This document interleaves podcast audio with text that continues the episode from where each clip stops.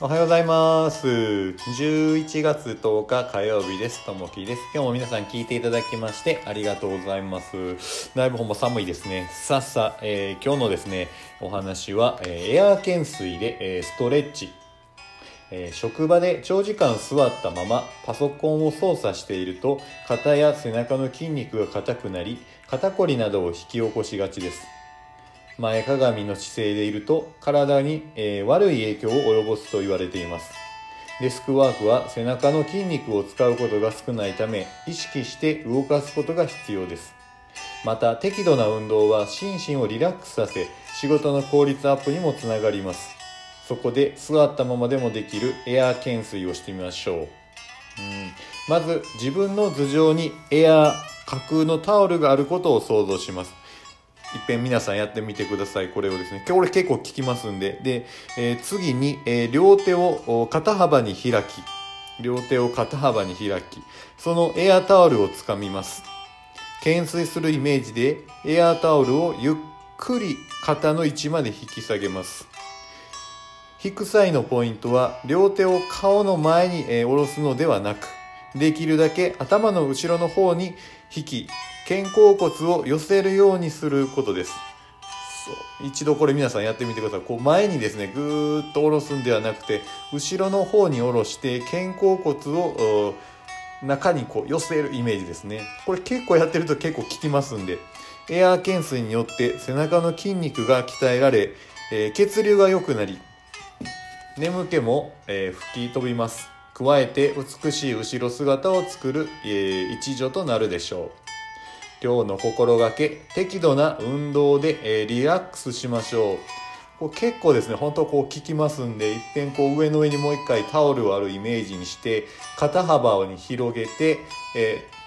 腕を思いっきり伸ばしてそっから後ろの方にぐーっとですね下げるイメージで肩甲骨を間に寄せるような中に寄せるようなイメージで引き下げてですね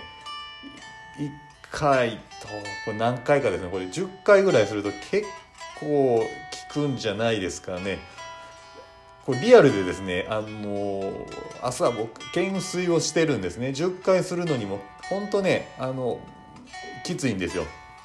まあ、こう体背中の後ろってなかなか動く機会がないのでこういったところでやっぱ動かすとやっっぱりこう背中の後ろも筋肉がですねこうつくイメージになりますね、えーやっぱ運動ってすごい大事で毎朝あの走ったりとかですね最近はちょっと夜にですねジムにまた通い出して、えージム行くんですけども一応あのパーソナルの方がいらっしゃってこう決められたあの